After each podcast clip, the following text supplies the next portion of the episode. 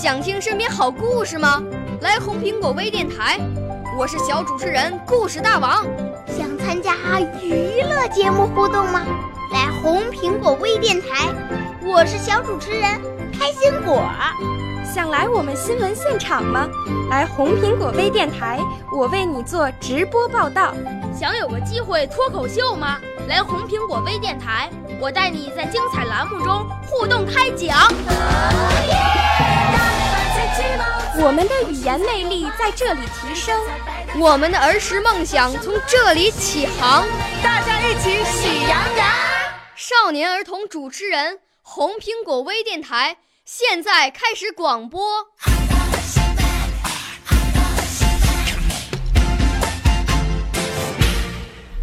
小朋友们、同学们，大家好！今天红苹果微电台为大家播出的是曹灿杯全国首届青少年朗诵大赛的优秀作品。今天播出银奖获得者作品。我五岁啦，来自从前；我六岁啦，来自陕西；我九岁，来自广东；我十二岁，来自北京。我们都是红苹果微电台小小主持人。大家好，我叫武兰琛，我想朗诵的是改编自金波爷爷的诗，题目是《蟋蟀》。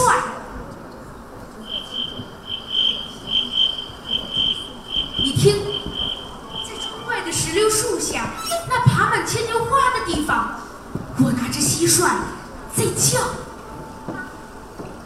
你听，在清澈的小河边，那茂盛的草丛里，我拿着蟋蟀在叫呢。就是那一只，我的蟋蟀，它没有死。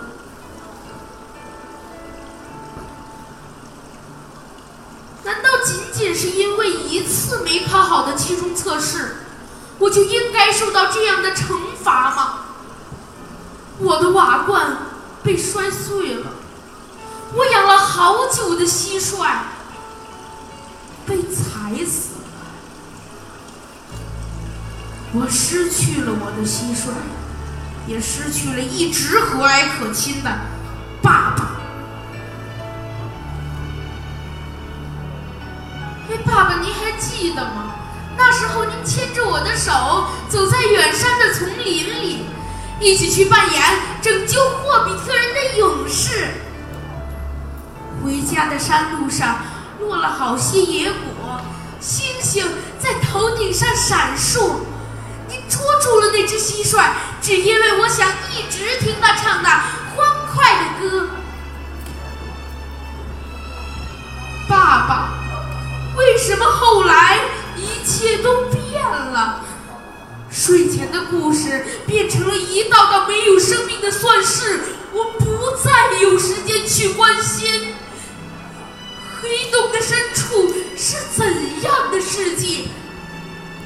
哈利波特是如何用死亡神器打败了伏地魔？亚特兰蒂斯的居民们又过着什么样的生活？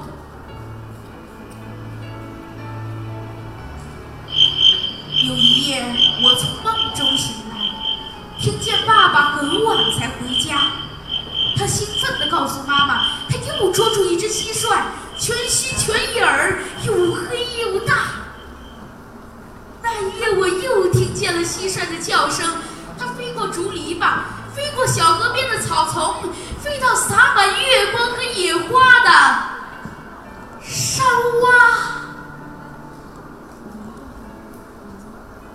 那一夜，我在想，是爸爸送还了我的蟋蟀。还是蟋蟀送还了我那和蔼可亲的爸爸。